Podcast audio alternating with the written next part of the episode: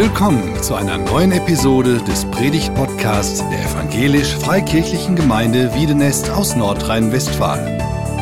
Wir sind davon überzeugt, dass Gott durch Predigten redet. Wir wünschen viel Inspiration beim Hören.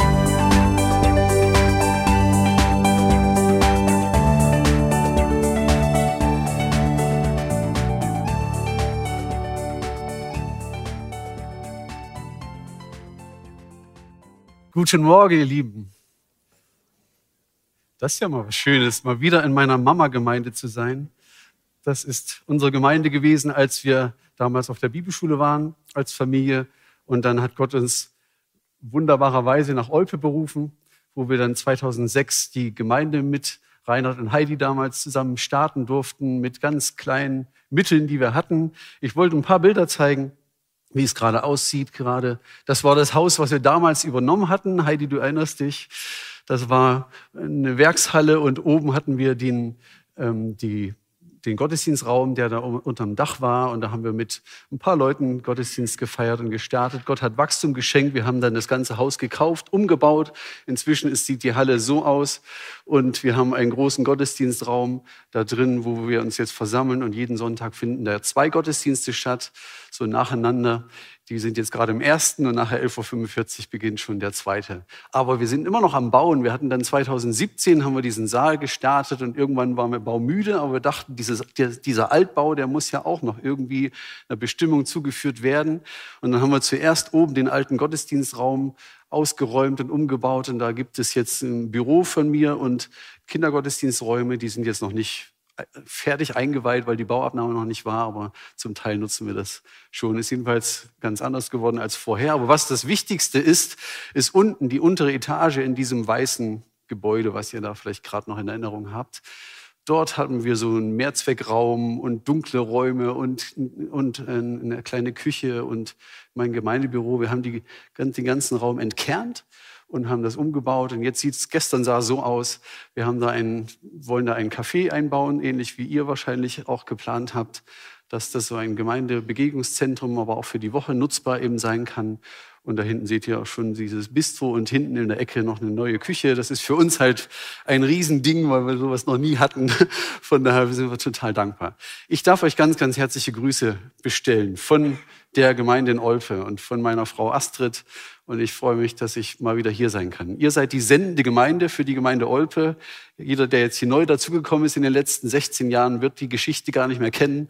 Aber so war es eben damals. Die Gemeinde Olpe ging zu Ende. Es war eigentlich fast so, dass man schließen musste. Und dann hattet ihr zum Beispiel den Mut zu sagen, wir senden euch dahin und wir starten nochmal neu durch. Und dass Gott so ein Wachstum und Gnade geschenkt hat, ist wirklich ein Wunder. Und ich freue mich jedes Mal daran. Heute schließen wir die Predigtreihe zum Epheserbrief ab. Ich bin gebeten worden, das zu machen. Und ich habe mal die große Überschrift, wie wir es gerade auch gesungen haben, drüber gestellt. Ich bin. Weil darum geht es im Epheserbrief. Ich bin in Christus ich bin dein Kind, ja dein Kind, in deinem Haus ist Platz für mich, ich bin, ich bin, ich bin. Und ihr habt schon ganz, ganz viele Predigten darüber genommen, gehört in den letzten Wochen. Ich habe diese Blätter gesehen, die eine Dame, glaube ich, gemalt hat, wo die ganzen Texte so drauf sind. Ich fand das richtig, richtig schön. Ihr habt darüber gesprochen, welchen Reichtum wir in Christus haben. Das ist Epheser 1 bis 3. Da wird dieser Reichtum in Christus in vollsten Tönen ähm, beschrieben. Wir sind auserwählt vor Grundlegung der Welt. Wir sind von Gott vorherbestimmt, Gottes Kinder zu sein. Wir sind Kinder des höchsten Gottes. Wir sind von Gott begnadet. Wir sind erlöst durch das Blut seines Sohnes Jesus Christus. Gott hat alle unsere Schuld vergeben. Gott offenbart uns seinen Willen. Wir sind eingeweiht in seine Pläne. So sagt es der Epheserbrief. Wir sind zu Erben gemacht. Wir sind Erben, Miterben Christi. Wir sind Kinder des Königs aller Könige. Wir sind, haben freien Zugang zu unserem Vater im Himmel. Freien und ungehinderten Zugang. Wir sind versiegelt mit dem Heiligen Geist. Das ist unser Reichtum. Das ist unser Reichtum. Und den sollen wir begreifen und wir sollen ihn auch ergreifen. Es geht nicht nur, dass ich das mal gehört habe und verstanden habe, sondern den müsst ihr ergreifen.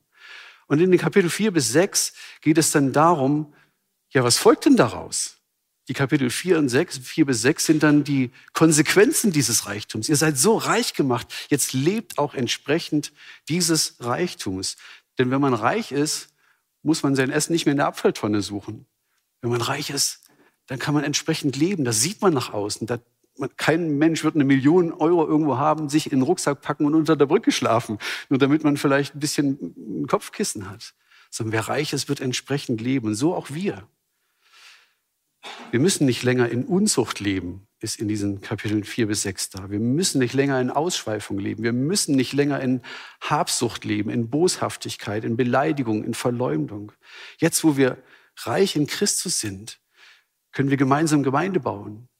Wir können das Geschenk der Einheit, das Gott uns geschenkt hat, mit allem Fleiß bewahren. Das müssen wir sogar tun. Wir können den anderen in Liebe ertragen. Wir können einander mit Hingabe dienen. Wir können großzügig sein. Wir können von dem, was Gott uns schenkt, an materiellen Gütern und Gütern und auch geistig weitergeben, großzügig verschenken. Wir sind reich gemacht. Wir können im Licht leben. Keiner muss sich vor dem anderen verstecken. Das ist ja alles geschenkt bekommen, was wir bekommen haben. Also von daher hat keiner dem anderen was voraus. Wir können im Licht leben. Wir können ehrlich sein voneinander. Keiner muss sich verstecken. Der Reichtum drückt sich auch aus, das war in den letzten zwei Wochen, glaube ich, bei euch dran, dass wir einander unterordnen können der Leitung, in der Ehe, in der Familie, dass Männer ihre Frauen lieben, wie Christus die Gemeinde liebt, dass Kinder ihren Eltern gehorchen, dass man den Segen von Autorität und Unterordnung erleben kann im Berufsleben und genauso auch im Gemeindeleben. Das steht alles unter diesem Aspekt, den Reichtum auszuleben. Hey, ihr seid reich, jetzt lebt entsprechend. Das gehörte alles dazu. Wir haben den Reichtum in Christus und denn Christus macht ja erst diese ganzen Dinge möglich. Also das Ich bin ist die Voraussetzung. Ich bin in Christus. Ich bin reich gemacht und darum leben wir entsprechend. Und nun wollen wir abschließend Heute ist so der letzte Teil dieser Epheserbriefreihe, wollen wir eine Alarmanlage einbauen oder ein Sicherheitssystem eben einbauen.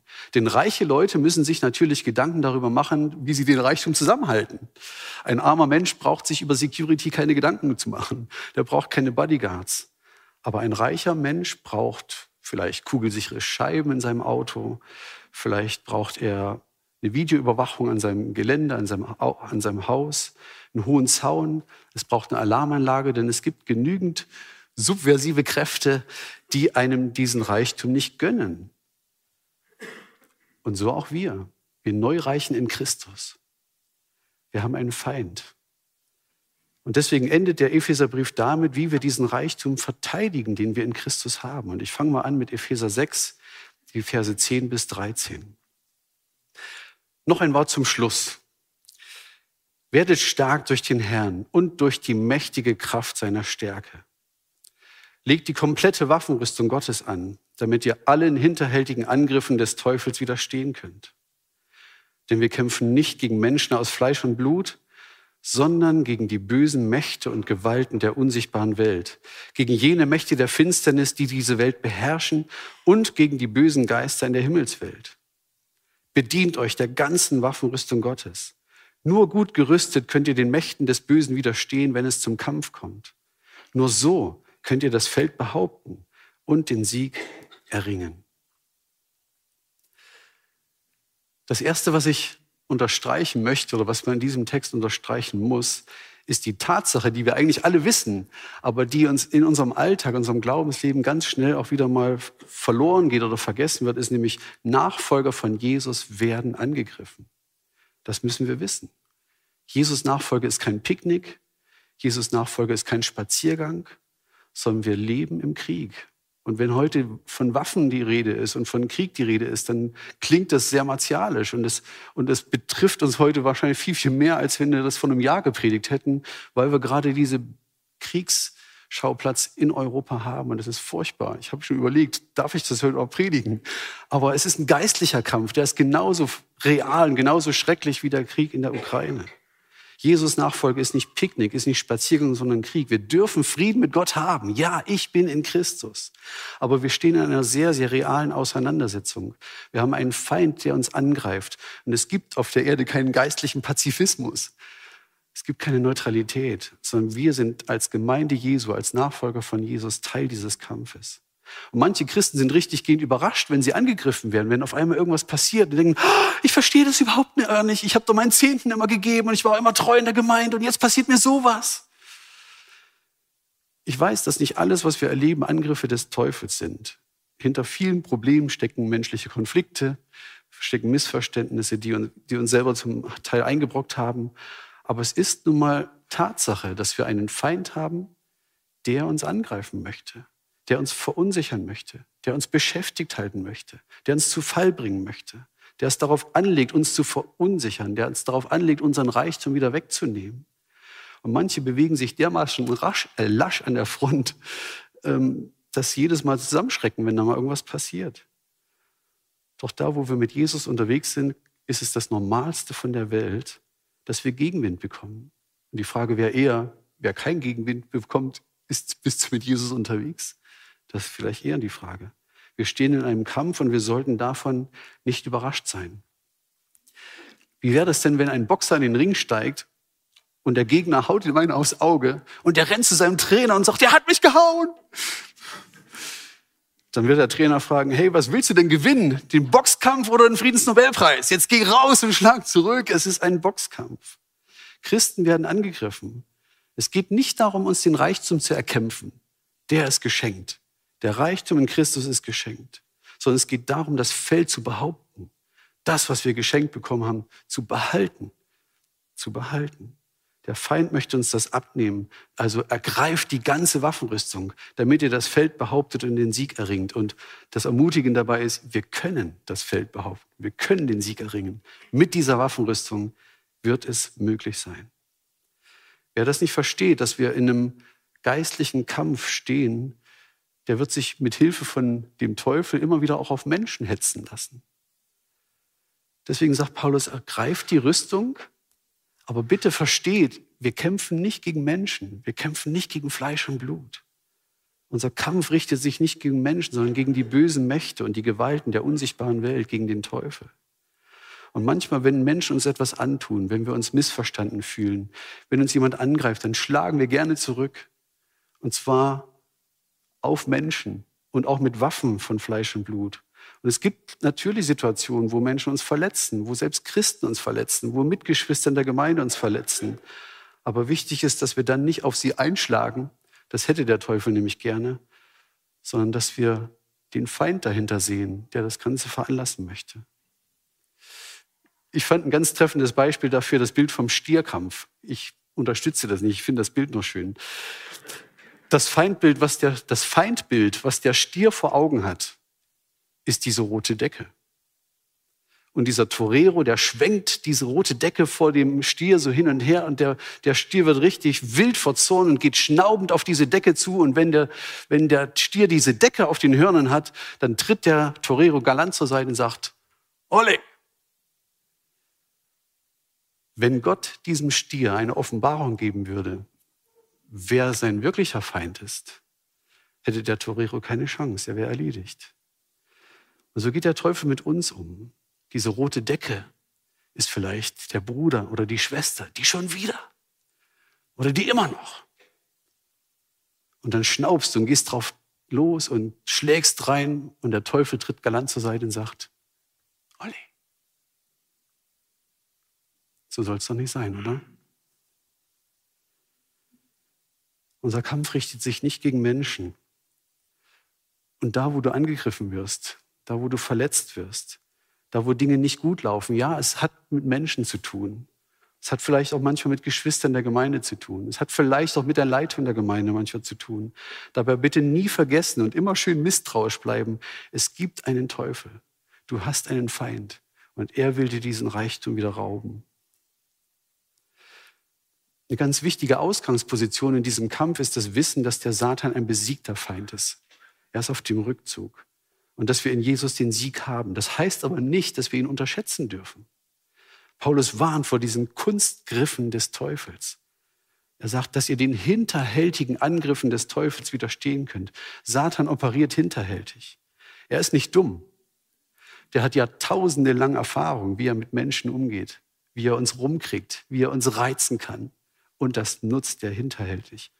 Wir dürfen, brauchen keine Angst haben. Wir dürfen siegesicher sein. Ja, ich bin in Christus. Deswegen Kapitel 1 bis 3. Aber wir dürfen nicht unaufmerksam werden, weil wir stehen in einem Kampf und damit rechnen wir einfach. Das ist Punkt Nummer eins. Die Art, wie der Teufel seinen Krieg führt, ist, dass er weder Fairness kennt, noch dass er Gnade kennt, noch dass er in irgendeiner Art und Weise eine Ethik hat, sondern dass er erbarmungslos zuschlägt, wo er kann, wo ich schwach bin. Ich weiß nicht, wie das bei euch früher war. Früher auf dem Schulhof, zumindest in der DDR, da bin ich ja aufgewachsen. Ne? Auf dem Schulhof gab es noch eine gewisse Schulhofethik. Wir haben uns als Jungs gekloppt auf dem Schulhof, dass die Fetzen flogen. Aber es gab immerhin so eine Schulhofethik. Paragraph 1, Mädchen werden nicht geschlagen. Paragraph 2 war, von hinten ist feige. Und Paragraph 3 war, wenn jemand auf dem Boden liegt, ist Schluss. Da wird nicht noch draufgetreten. Es gab so eine kleine Schulhofethik, einen Ehrenkodex. Der Teufel hat den Ehrenkodex nicht. Hat er nicht. Er ist durch und durch verdorben. Er kennt keine Fairness, er kennt keine Gnade, er hat keine Ethik, er hat kein Erbarmen. Deswegen haben wir in diesem Text zweimal diese Aufforderung, legt die komplette Waffenrüstung an, bedient euch der ganzen Waffenrüstung. Das müssen wir machen. Denn wenn du den Brustpanzer trägst, aber den Helm nicht aufhast, was glaubt ihr, wo er hinschlägt? Dann wird er nicht sagen, ach, der hat ja noch keinen Helm auf. Dann schlage ich ihm mal auf den Brustpanzer. Wir wollen mal fair sein. Da, wo du schwach bist, da schlägt er zu. Erbarmungslos. Er hat keine Ethik. In Lukas 4 lesen wir die Geschichte, wo Jesus versucht wird von dem Satan, nachdem er 40 Tage gefastet hat. Und da heißt es Lukas 4, und Jesus aß nichts in jenen Tagen, und als sie zu Ende waren, hungerte ihn, und der Teufel sprach, bist du Gottes Sohn, so sage zu diesem Stein, dass er Brot werde. Warum kommt der Teufel in diesem Moment? weil Jesus nach 40 Tagen Fasten schwach war. Er war Mensch. Es wäre gefährlich gewesen, weiter nichts zu essen. Jesus war in diesem Moment an seinem schwächsten Punkt. Und wer zeigt seine hässliche Fratze? Der Teufel. Und warum? Weil er genau immer dann kommt, wenn du schwach bist. Das sind die Momente, auf die er nur wartet. Wenn du in den, wenn du in den Seilen hängst, wenn du nicht mehr kannst, dann kommt er. Jesus lässt ihn abblitzen. Ich habe mal den dritten Vers davon mal auf der englischen Übersetzung über, übersetzt, äh, weil ich die so interessant finde. Und da heißt es, und nachdem der Teufel alle Versuchungen vollendet hatte, wich er von ihm bis zu einer gelegeneren Zeit. Die Frage ist ja, gelegener für wen? Für dich? Für Jesus? Oder gelegener für den Teufel? Dann komme ich eben wieder, wenn du noch schwächer bist dann komme ich eben wieder, wenn du noch weniger deine Rüstung anhast. Da komme ich eben wieder, wenn du dich noch weniger wehren kannst. Er schlägt zu, wenn du schwach bist. Wenn du aus dem Gottesdienst kommst, wie heute. Du hast das Wort Gottes gehört. Du warst im Lobpreis. Der Heilige Geist hat dich erfüllt und du gehst nach draußen und denkst, wo ist er denn?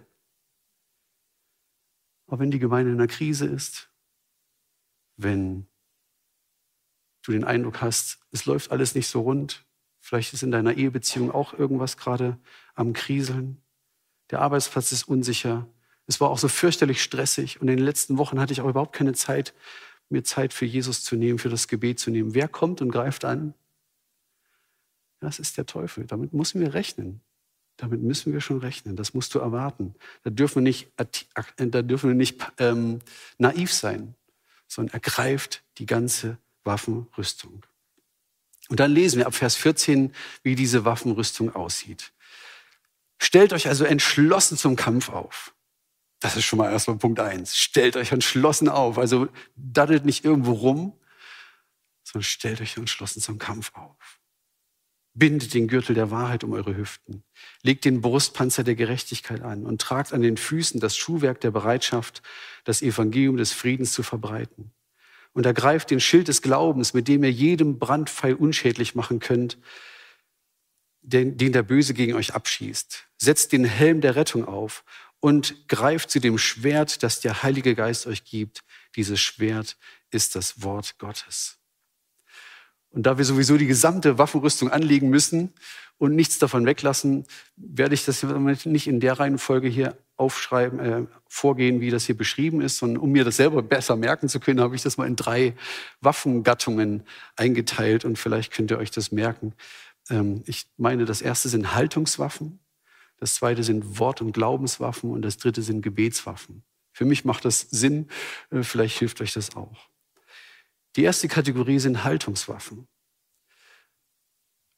Und die berechtigte Frage ist ja, sind Haltungen wirklich Waffen? Sind Einstellungen, innere Einstellungen, Grundhaltungen, sind das wirklich Waffen? Und ich würde argumentieren, ja, die richtige Einstellung, die richtige Haltung eines Soldaten im Kampf ist unverzichtbar. Unverzichtbar in jeder Armee. Deshalb gibt es die Grundausbildung. Ich selber war in der Nationalen Volksarmee und ich habe die Grundausbildung erlebt. Und die Grundausbildung ist nicht dazu da, dass du erstmal alle Waffen kennenlernst oder ne, dass man überhaupt den ganzen Park dort erlebt, sondern die Grundausbildung geht es darum, Respekt zu lernen, Disziplin zu lernen, Gehorsam zu lernen und Loyalität. In der Grundausbildung lernen wir Grunderhaltungen. Und das ist in der, absolut, in, in der Armee im Kampf absolut notwendig, in jeder Armee dieser Welt.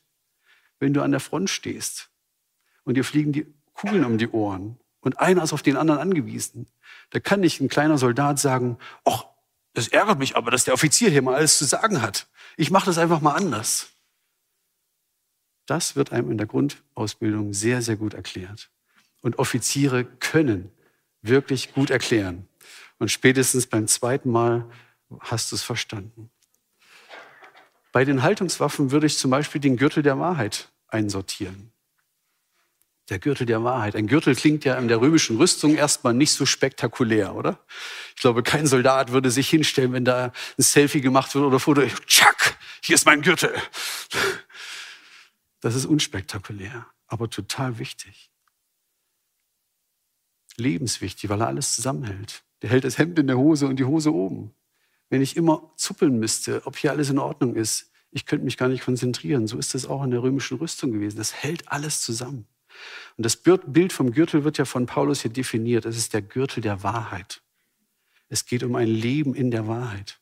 Ist eine Grundhaltung. Ich lebe in der Wahrheit. Die Lüge des Satans hat in meinem Leben keinen Platz. Ich lebe in der Wahrheit. Ich mag auch mal einen Fehltritt tun und dann helfen mir meine Geschwister im Geist der Sanftmut wieder zurecht.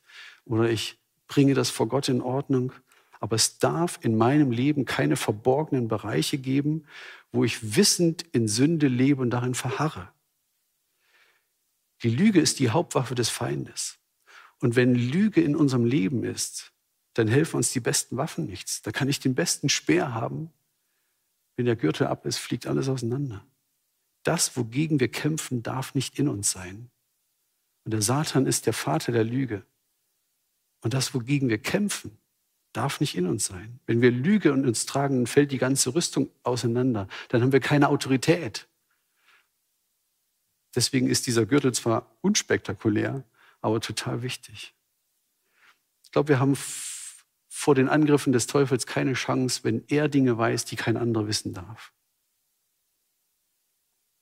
Wenn er weiß, du hast gar keine Autorität, du bist total angreifbar.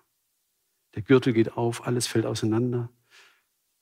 Deswegen ist eine Grundhaltung im Kampf gegen den Feind, dass wir in der Wahrheit leben. Das heißt nicht, dass wir keine Fehler machen, das heißt nicht, dass wir nicht mal Fehltritte tun, das heißt nicht, aber es heißt sehr wohl, dass wir eben nicht in bewusster Sünde leben bleiben und darin verharren, sondern das, wogegen wir kämpfen, darf nicht in uns sein. Und wenn doch, dann lass uns das doch bekennen. Wir müssen uns ja voneinander nicht verstecken. Lass uns das bekennen, lass uns das aufräumen, lass uns das bereinigen. Der Gürtel der Wahrheit ist eine ganz wichtige Haltungswaffe. Fehlt der, hast du keine Chance. Eine zweite Haltungswaffe sind die Schuhe der Bereitschaft, das Evangelium zu verkündigen. Die Bereitwilligkeit ist auch eine Haltung. Ich bin bereit, wenn Jesus mich ruft. Stellt euch entschlossen zum Kampf auf. Ja, Herr, wo du mich hinstellst, da bin ich. Eine wichtige Haltung, die Bereitschaft, Gottes Sache voranzutragen. Kein, kein Soldat, den man wie ein Hund zum Jagen tragen müsste, wird jene Schlacht gewinnen. Das geht nicht. Die Bereitschaft, Gottes Sache voranzutreiben, sich für die Gemeinde einzusetzen, für die Gemeinde Gottes einzusetzen, ist eine ganz wichtige Waffe. Unser Leben dafür zu geben, dass das Evangelium weitergeht. Nicht für uns selbst zu leben, sondern für das Reich Gottes, für seine Gemeinde. Wir haben den Auftrag, Menschen zu Jüngern zu machen.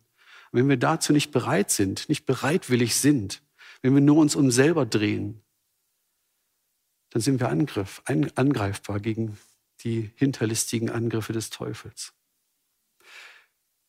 König David ist ein Beispiel aus dem Alten Testament, ist dadurch in Sünde gefallen, weil er die Schuhe der Bereitschaft nicht anhatte. Und das hat in seinem Leben zu einem großen Knacks geführt.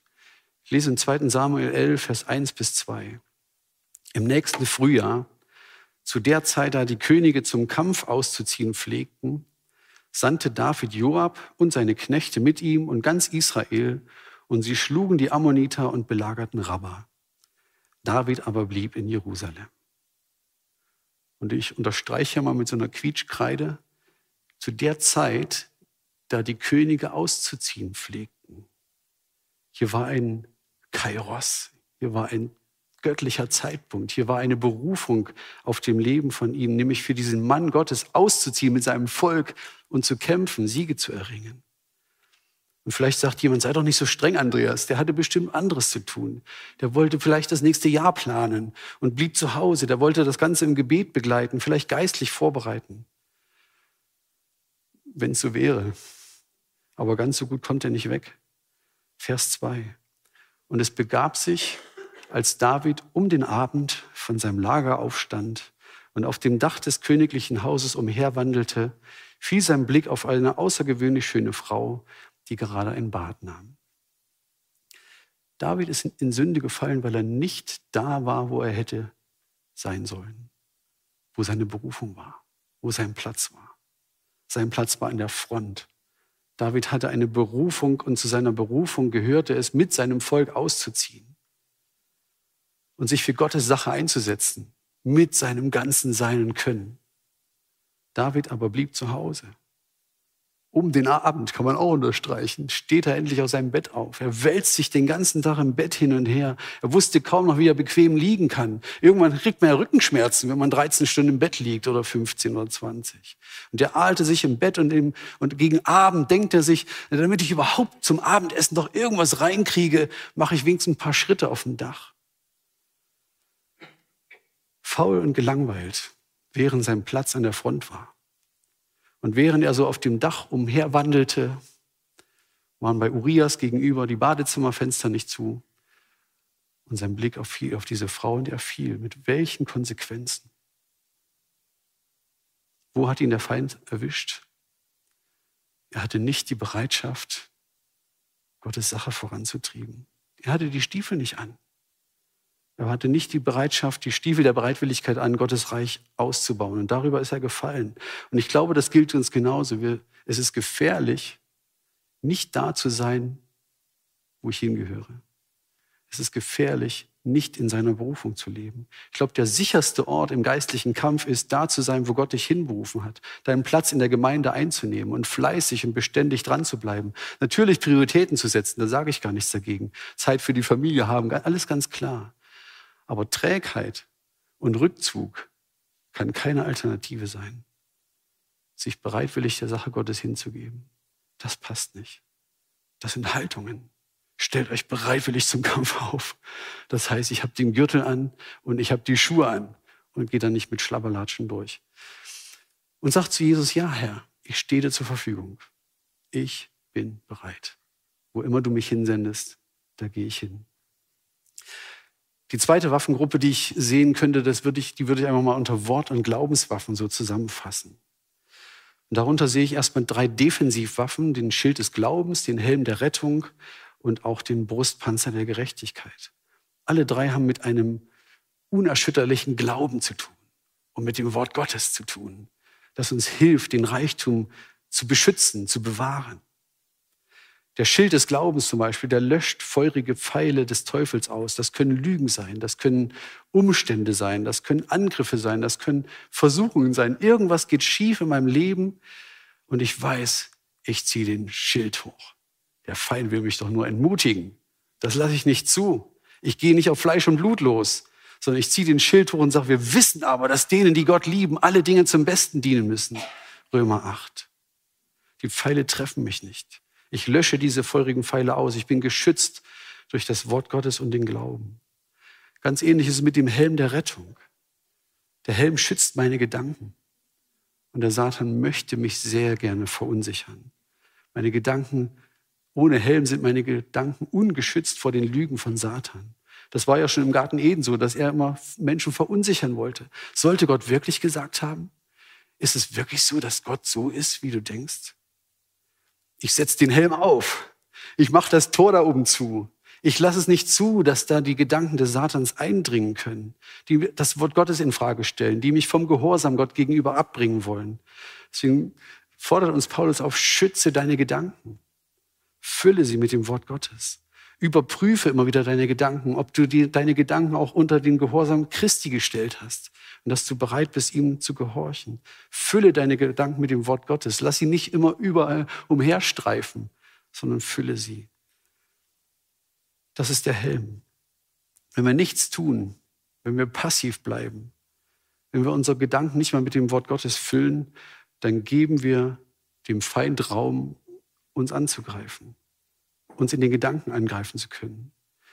Lebensgefährlich ist, wenn mir jemand in den Kopf schießt und genauso auch mit dem Herz. Deswegen kommt das nächste auch nach der Brustpanzer der Gerechtigkeit. Der hat etwas mit unseren Gefühlen zu tun, mit unserem Herzen zu tun.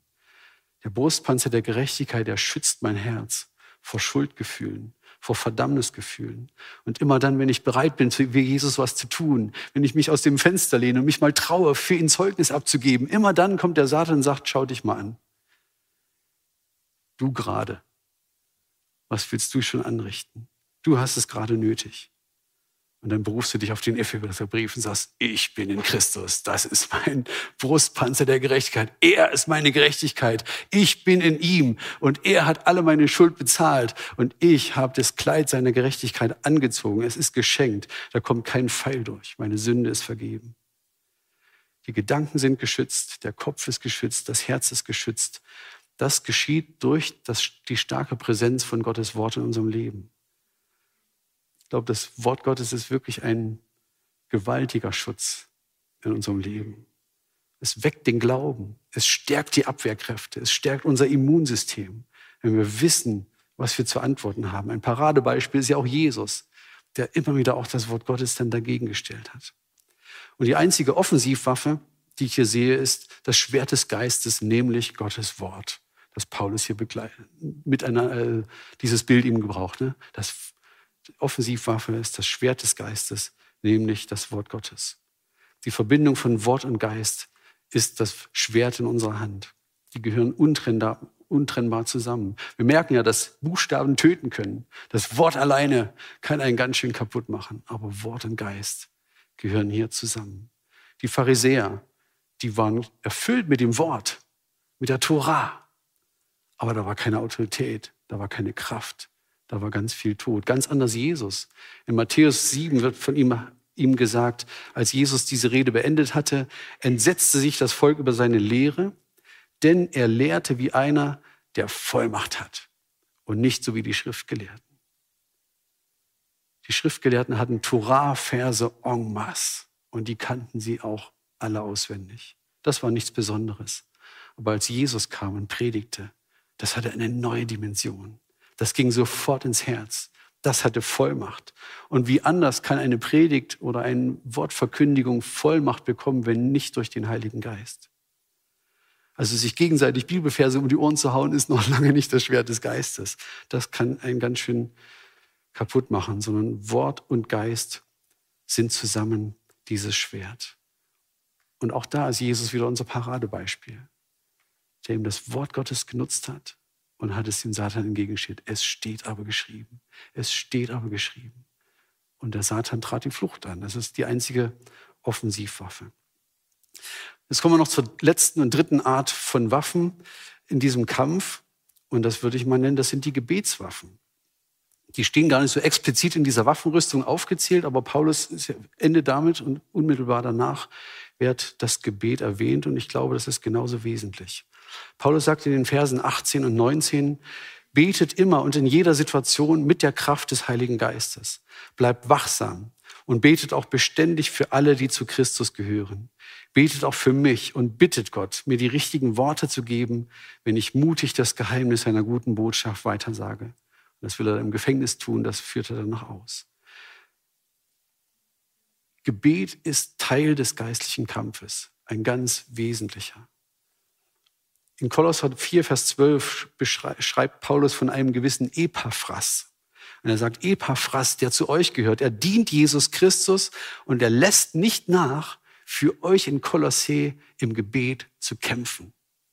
Er war ein Gebetskämpfer für seine Gemeinde in Kolossee. Ich hoffe, ihr habt Gebetskämpfer in Wiedenest, die sagen, ich kämpfe im Gebet für meine IFG Wiedenest und hoffentlich auch für die Tochtergemeinde Olpe.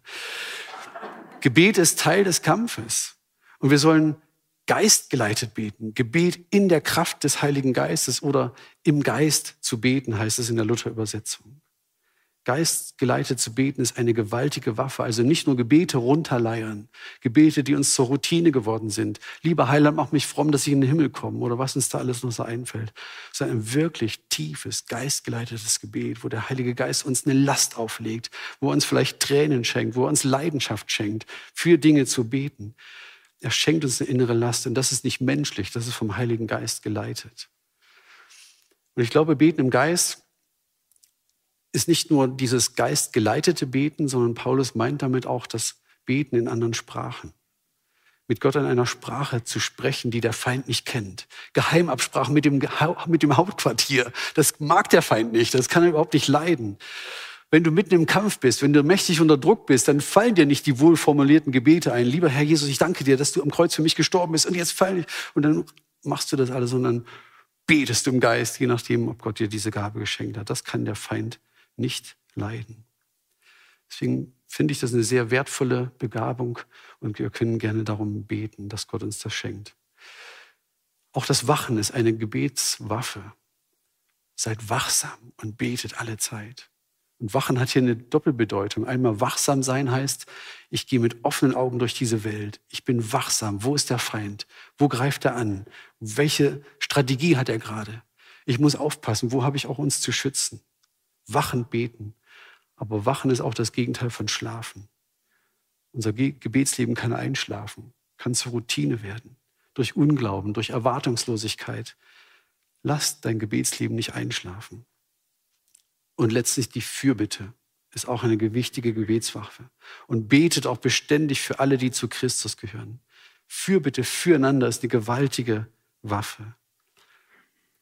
Als Paulus dieses Bild von der römischen Waffenrüstung beschrieben hat, vielleicht ist uns aufgefallen, dass der gar keine, nichts am Rücken hat. Der römische Soldat ist offenbar am Rücken ungeschützt. Und wenn der Feind, wenn der Satan es schafft, uns in den Rücken zu fallen, dann haben wir verloren. Dann hat er dich. Du bist am Rücken nicht geschützt, deswegen brauchen wir einander. Deswegen brauchen wir die Gemeinde, deswegen brauchen unsere Missionare unsere Unterstützung, weil wir sind am Rücken nicht geschützt. Wir müssen uns gegenseitig den Rücken frei halten. Keiner kämpft hier für sich alleine. Jeder, nicht jeder kämpft hier für sich, sondern wir halten einander den Rücken frei. Wir schützen einander. Und nicht, wir fallen auch noch übereinander her. Das können Christen sehr gut. Wir müssen füreinander beten. In jedem Rundbrief heißt, bitte betet, bitte betet. Und wir sind so schnell dabei zu sagen, ja, ich bete für dich. Versprich's bitte nicht so schnell. Sag lieber, ich weiß es nicht, ob ich es auch noch schaffe. Sag nicht, ich bete für die ganze Welt und für dich auch noch. Kannst ja vielleicht sagen, das merkt ja keiner. Kann ja keiner nachprüfen. Vielleicht doch. Wenn da plötzlich bei deinem Bruder ein Speer im Rücken steckt. Oder bei euren Missionaren. Wir sind aufeinander angewiesen. Lasst uns das ganz ernst nehmen. Dann können wir unseren Reichtum effektiv verteidigen. Die Band kann schon nach vorne kommen. Wir sind reich gemacht in Christus. Das ist der Epheserbrief. Wir sind reich gemacht in Christus. Noch ein Wort zum Schluss. Werden stark durch den Herrn, durch die mächtige Kraft seiner Stärke. Das heißt es, wir sind reich gemacht in Christus. Es hat Auswirkungen auf unseren Alltag. Und jetzt heißt es, nehmt die ganze Waffenrüstung, stellt euch entschlossen zum Kampf auf. Ergreift die ganzen Waffenrüstung. Und so können wir dem Feind standhalten das Feld behalten und den Sieg erringen. Ich möchte mit uns beten und dann singen wir das Lied, dass mein Gott größer ist, der alles in der Hand hat. Wie wunderbar. Danke, Uwe und dein Team. Herr Jesus Christus, hab vielen Dank für die Botschaft des Epheserbriefes, die wir heute abschließen dürfen. Danke für den unermesslichen Reichtum, den wir in Christus haben den wir uns nicht selbst erkämpft, nicht selbst erarbeitet haben, sondern der ein bloßes Geschenk ist für jeden, der zu Jesus Christus gehört. Und wir als deine Nachfolger wollen dich nicht beschämen, sondern wir wollen gemäß unseres Reichtums leben. Wir wissen, dass wir darin fallen, dass wir Fehler machen. Wir beten, Herr, oh, dass wir willig sind, dir zu gehorchen, dass wir loyal sind deinem Wort gegenüber, dass wir gehorsam sind, das zu tun, was du möchtest, dass wir es uns gelingt, uns gegenseitig in Unterordnung zu leben, großzügig zu sein, uns zu vergeben, das Band der Liebe zu bewahren, die Einheit mit allem Fleiß zu bewahren. Diese ganzen Dinge, die beschrieben sind. Und heute ging es um, diesen, um diese Waffenrüstung. Und ich danke dir, dass du ja uns selbst noch die Waffen zur Verfügung stellst und wir sie uns nicht selber machen müssen. Und jetzt bete ich für meine Geschwister in Wiedenest und auch für meine Geschwister in Olpe, Herr, dass uns das bewusst ist. Wir haben die Möglichkeit, unseren Reichtum zu bewahren, gegen den Satan Widerstand zu leisten. Und er wird von uns fliehen, weil du der Sieger bist. Wir stehen auf der Seite des Siegers. Ich bete, Herr, dass wir in der Wahrheit leben, dass Lüge nicht in uns ist, dass das, wogegen wir kämpfen, nicht in uns ist. Ich bete, Herr, dass du uns es schenkst, dass wir diese den Helm des Heils aufsetzen, dass wir uns mit deinem Wort Gottes füllen, dass wir uns vor dem, hinter dem Brustpanzer der Gerechtigkeit stellen und wissen, ich bin in Jesus, ich bin in Jesus und der Satan kann mir nichts anhaben. Bitte, dass wir die Schuhe der Bereitschaft anhaben oder anziehen, sich für Gottes Sache einzusetzen und alles zu geben, weil wir in deiner Armee sind. Und ich bete, Herr, dass wir wieder neu von dem Geist des Gebetes erfüllt werden, dass du uns es schenkst, mit Leidenschaft zu beten, mit Tiefgang zu beten, dass wir in Kontakt mit dir sind. Was liegt dir denn auf dem Herzen, dass wir nicht Gebete runterleiern, sondern dass wir erfasst sind, erfüllt sind von deinem Heiligen Geist. Ja, und dass wir nicht vergessen, für unsere Geschwister zu beten, dass wir uns nicht in den Rücken fallen, sondern für unsere Missionare beten. Bete ich jetzt für Rita, ich bete für alle anderen, an die wir gerade denken und auch für uns als Gemeinden, Herr. Wir wollen als Geschwister zueinander stehen und uns gegenseitig segnen, uns gegenseitig schützen, weil jeder von uns ist auf eine andere Art und Weise angegriffen. Danke, dass du uns den Sieg gibst.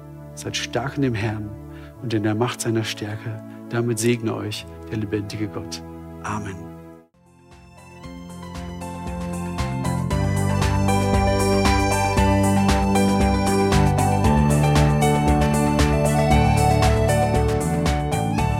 Sie hörten einen Predigt-Podcast der EFG Wiedenest. Weitere Predigten, Informationen zu Jesus Christus und zu unserer Gemeinde gibt es unter www.efg-wiedenest.de.